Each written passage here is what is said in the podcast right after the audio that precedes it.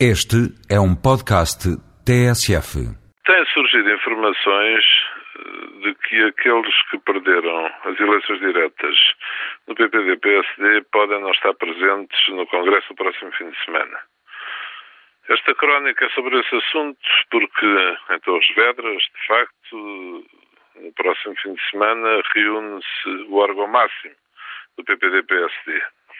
E desde que foram instituídas as eleições diretas, não se espera outra atitude de quem ganha e de quem perde, de quem perde e de quem ganha, a não ser que vá ao Congresso.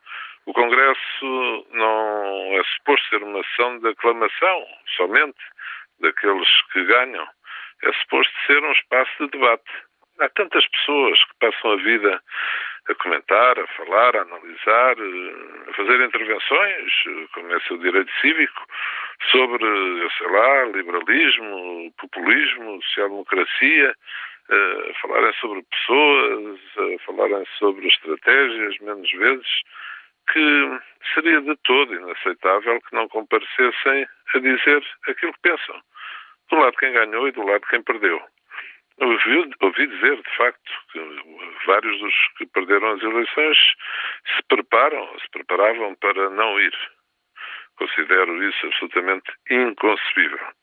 Acho que é obrigação do militante comparecer, debater, defender os seus pontos de vista, lutar por aquilo em que se acredita. Só assim faz sentido.